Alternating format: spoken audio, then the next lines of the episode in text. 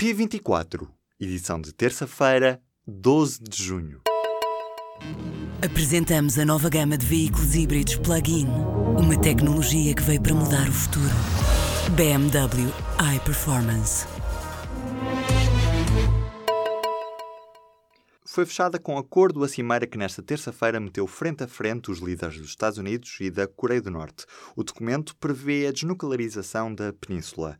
Para a surpresa de todos, Trump diz que vai acabar com as manobras militares na região, apesar de não estar escrito no acordo.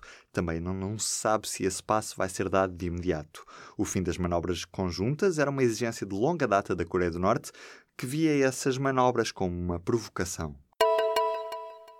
Donald Trump e Kim Jong-un assinaram nesta terça-feira um documento histórico, mas muito vago e semelhante a outros que no passado acabaram por falhar.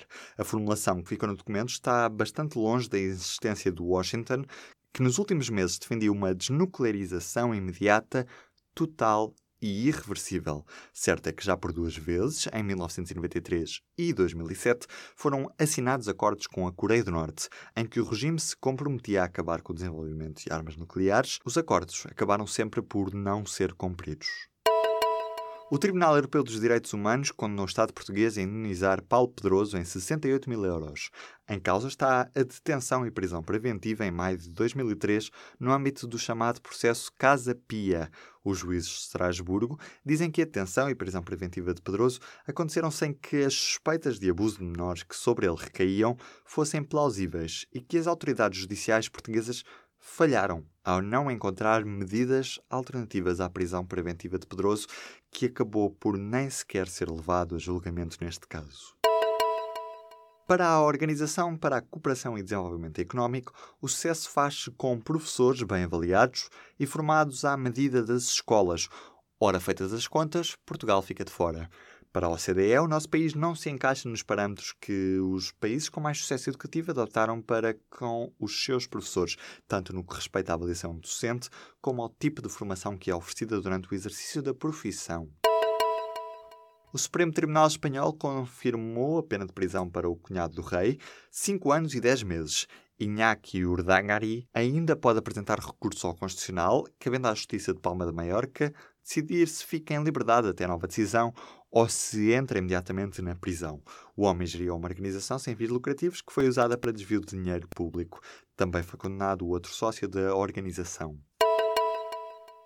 O secretário de Estado da Justiça do governo de May demitiu-se devido à condução do Brexit, subindo assim a pressão sobre Theresa May.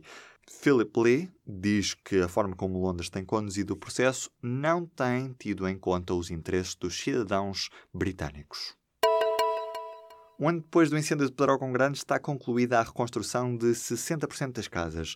Na prática, das 261 casas que foram identificadas como prioritárias, a reconstrução está concluída em 157 casos e as obras ainda decorrem em 104 habitações. Em cinco delas, as obras só começaram por estes dias. O investimento realizado na reconstrução de habitações está perto dos 10 milhões de euros. Julian Lopetegui vai treinar o Real Madrid. O atual selecionador espanhol foi escolhido para substituir Zinedine Zidane assim que acabar o Campeonato do Mundo de Futebol na Rússia. A Uber submeteu para aprovação uma patente para um sistema capaz de identificar clientes alcoolizados.